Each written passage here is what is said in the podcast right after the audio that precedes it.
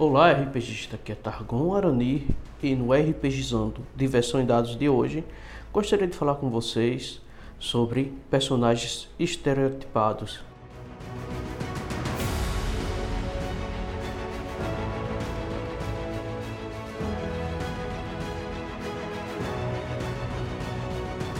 E antes de começarmos a pauta de hoje, vou deixar uns recadinhos para vocês. Primeiro, me siga nas redes sociais, Facebook, Twitter Instagram. Todos eles é rpgizando. Quer entrar em contato por e-mail? Escreve para mim lá no rpgizando.gmail.com. Quer auxiliar a manter esse podcast no ar? Faça uma colaboração lá no picpay.me. Mensalidade de R$ reais eu fico muito agradecido pela sua colaboração. E se você assinar a opção de mensalidade de 10 reais, você vai estar comigo ali no grupo secreto, onde nós vamos construir o RPGizando juntos. Sim, você vai estar lá comigo, conversando, trocando umas ideias de pautas e mais coisas.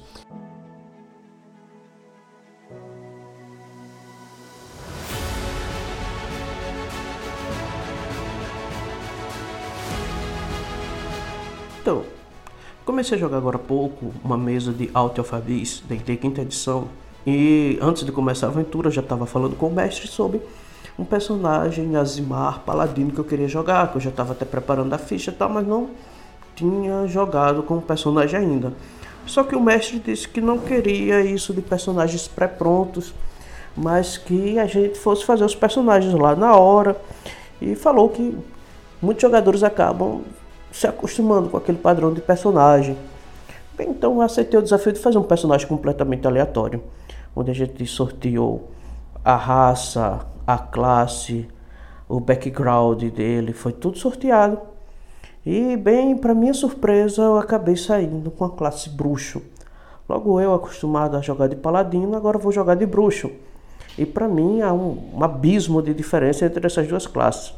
É tanto que na minha cabeça, se você tem um bruxo e um paladino no mesmo grupo, bem, à noite não deixe o paladino fazer a fogueira, porque senão ele vai pegar as medidas do bruxo para fazer essa fogueira. Mas, para minha surpresa, eu estou me divertindo bastante com esse bruxo. Já escrevi sua história de background, já fiz mil as tripulias, já é, durante as, as sessões que a gente já teve. Bem, o meu bruxo digamos assim, ele é um bruxo, mas com alma de paladino, porque é aquele bruxo prestativo que quer ajudar todo mundo. Inclusive, quando coloquei o seu antecedente, fui sortear as características. As características foram todas sorteadas, jogando D8 e D6, e acabou que os vínculos, defeitos e tudo mais, bem, estavam sendo interessantes de serem interpretados por mim. Meu personagem é um, é um bruxo meio elfo, acadêmico recluso. E em cima disso, estou fazendo o seu background, sua história. Estou me divertindo bastante. Para mim, tem sido uma experiência muito bacana.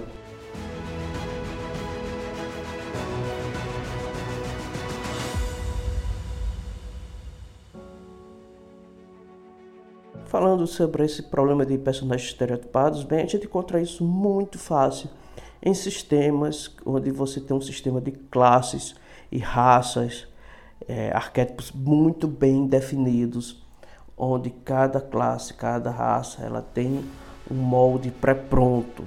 Isso é muito comum em jogos como Old Dragon e o D&D. Apesar de que o D&D, você dentro das classes, você tem os arquétipos que diferenciam um pouco uma classe de outra, mas você não tem essa diferença toda. Um paladino continua sendo paladino, o guerreiro continua sendo guerreiro, o ladino continua sendo ladino. Bem, por aí vai. Você vai mudar a um, grupo de características daquela sua classe por causa do arquétipo. Porém, você acaba engessando bastante a sua mente se você não tiver a disposição de vou tentar coisas diferentes. Uma coisa que eu tenho encontrado com muita facilidade no, nas redes sociais, principalmente no Facebook, é de pessoas quando estão começando a jogar e dizem assim, ah, eu quero montar um personagem de tal classe aí vai pedir uma orientação dos veteranos, sempre vai ter aquele power play que vai dar aquele combo de raça, classe e às vezes multiclasse, você pega tantos níveis de tanto, tantos níveis do outro. E algumas pessoas até criticam o power player por isso. Mas cara, para um personagem iniciante jogar um sistema como D&D, quinta edição, Bem, se você não acabar fazendo isso, você corre o risco de ficar muito para trás, ou seu personagem não, não ser tão bem utilizado, principalmente se você é um jogador novato. E se o mestre tender muito para o hack and slash. Então, o que é que acaba acontecendo? Em sistemas como o D&D quinta edição, se o mestre for muito hack and slash, você acaba favorecendo muito os power plays e, consequentemente, essa mania de jogar com personagens pré-montados, né? Eu, eu acho isso acaba com boa parte da diversão, da parte da criatividade. Ah, não estou querendo dizer também que pô, é errado você jogar dessa maneira. Não, não é errado. Mas você acaba limitando um sistema muito rico como o D&D para um estilo simples de jogo. O seu jogo de RPG acaba se tornando quase como um videogame de mesa com papel e dados, o que eu acho que acaba tirando certa parte da riqueza. Mas não posso me negar que o D&D me encanta muito porque, apesar de ter aquelas classes pré-definidas, ele vem trazendo cada vez mais novos arquétipos e novas raças, o que seria bem interessante se as pessoas começassem a combinar coisas bastante diferentes para se divertir bastante com, digamos assim, de uma maneira bem diferente.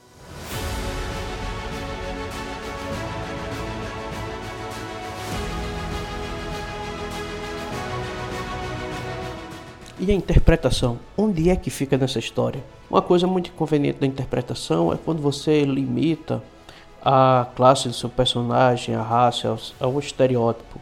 Sabe? Aquele negócio do bárbaro, o burro, o paladino alienado, o clérigo falastrão, o ladino que só pensa roubar e por aí vai. Você entendeu? Quando você se limita apenas a isso, bem, a interpretação fica muito clichê. A interpretação do personagem não deve estar atrelada à classe, raça e esses estereótipos, mas sim ao seu jeito de jogar, como você gostaria que seu personagem fosse, independente da classe e da raça.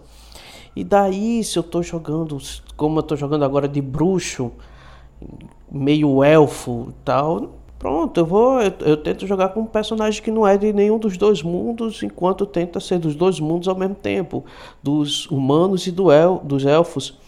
E só porque ele é bruxo, eu não estou fazendo ele um cara esquisitão. Mas como na verdade ele está indo para aquela tendência de interpretação minha. Eu tentei fazer um neutro e caótico, não consegui. Estou fazendo um personagem que está se tornando bom e caótico, né? Ele não confia em ninguém, duvida de tudo e todos por causa já dessa experiência de vida como meio elfo, de ser rejeitado pelos elfos e alguns humanos olharem para ele com desconfiança, e o fato de ser bruxo não ser muito bem quisto por todos, né? Então ele tá, ele é meio desconfiado, mas por ele é bom, ele tenta ajudar todos. Foi o que saiu quando eu rolei as características sugeridas do é, acadêmico recluso, deu nisso. Então pronto, estou interpretando aí em cima. Então se você está acostumado a jogar com a classe e de repente vai jogar com uma outra classe totalmente diferente do que você está acostumado, você acaba quebrando os clichês. Acaba se tornando uma certa consequência. Se por exemplo você gostava muito de jogar de. Olha só que de praxe, o anão clérigo domínio da vida e de repente resolve jogar de feiticeiro vai ser uma diferença muito grande, mas você vai acabar fazendo, mas você vai acabar tendo uma interpretação assim muito parecida com aquilo que você estava acostumado. Porém, você já começa a quebrar os clichês de classe e de raça, aquela coisa padronizada. Vale a pena? Vale muito a pena você fazer isso, sabe? Porque o que torna certas partes da, da história, da aventura, assim, momentos únicos e inesquecíveis, não é aquela coisa tão corriqueira, mas sim algo que sai da curva, algo que sai totalmente do esperado. Então, se o seu personagem ele está baseado, na verdade, no seu estilo de jogar e num background bem elaborado, porque o background, a história dele de fundo é extremamente importante. Você se amarrar naquilo ali e ignorar essa questão de classe, de raça, tal, fica muito bom. Você vai lá, pega teu antecedente e pensa no seguinte: teu personagem ele não nasceu herói, ele não nasceu matando goblins e kobolds. Ele nasceu um aldeão, uma pessoa comum cresceu, aprendeu uma profissão, exerceu um emprego, até que em um certo momento ele decidiu se aventurar. No meu caso, o meu personagem ele é um escriba, ele, como é um acadêmico recluso, ele estuda muito e acaba por fazer uma coleção de livros e pergaminhos, coleções pessoais, que depois ele acaba vendendo, fazendo cópias, é, vendendo as suas anotações para aventureiros, para outros estudiosos. Ele é praticamente um escriba. E foi em cima disso que eu quis fazer meu personagem. Ele tem bastante história para discorrer e dependendo da disponibilidade do mestre, estou torcendo que ele chegue até o final da campanha. Na verdade, eu estou torcendo até que ele esteja ouvindo esse podcast. Ó, leva a campanha até o final, viu? Eu tô louco para jogar uma campanha até nível 15 ou mais. Eu quero que esse meu personagem se desenvolva bastante, apesar de que ele é completamente oposto daquilo que eu gosto de jogar. É, na verdade, quem já jogou mesa comigo sabe que eu não me dou com bruxos, mas acho que depois dessa campanha eu vou ser um pouquinho mais flexível com jogadores de bruxo.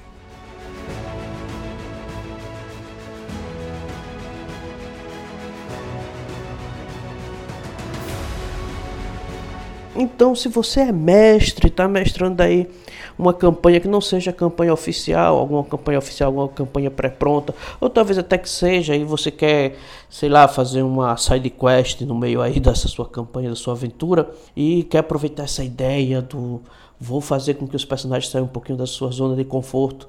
É, tomara que seus jogadores não fiquem lá muito revoltados, mas você poderia colocar um boss, um grande feiticeiro, sei lá, pode ser até um corruptor, alguma criatura extremamente poderosa que fez com que os personagens trocassem de corpos.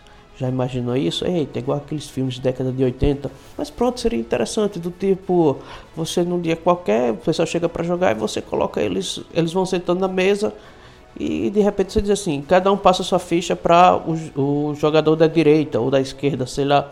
E todos de repente trocam de ficha e baseado nisso você vai começar essa aventura aí, que pode demorar umas 3, 4 sessões, bota mais de uma para o pessoal, sabe, dar aquela experimentada interessante, dar aquela espremida, aquela vamos exercitar a criatividade, gente. O que é que você faria se o personagem fosse assim? Então você dá essa espremidazinha e coloca eles para depois como tendo a missão, agora a próxima missão focado em descobrir quem foi que fez aquilo com eles, que fez com que eles mudassem seus corpos e solucionar esse problema antes de continuar a campanha principal.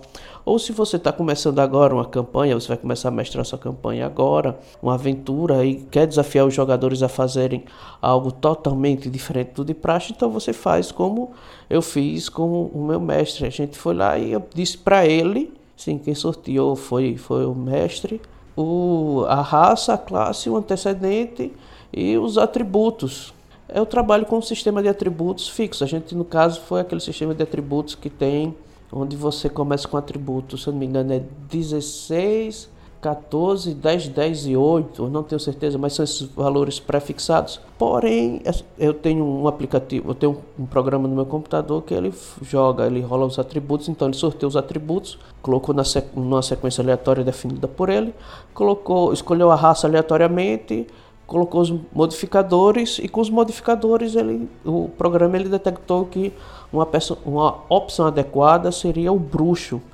Então ele indicou para o meu personagem ser bruxo, sorteou o antecedente como sendo o bibliotecário, recluso. Ah, agora esqueci. Falei tantas vezes, já esqueci. Como antecedente. Mas é aquele cara que é recluso, fica só estudando livros e tal, nas bibliotecas. É acadêmico recluso. E pronto, topei, fiz e foi bola para frente. Você pode fazer isso também na sua mesa. Cara, faz isso, vai ser bem interessante.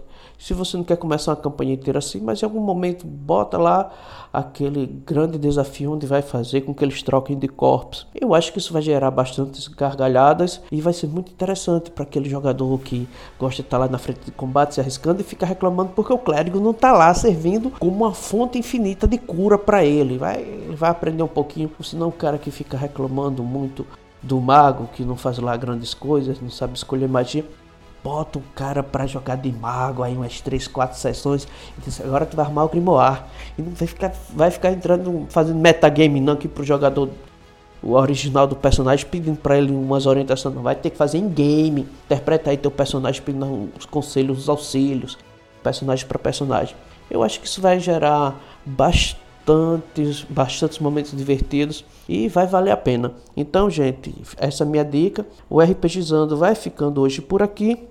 Um grande abraço a todos e até o próximo cast. Tchau, tchau.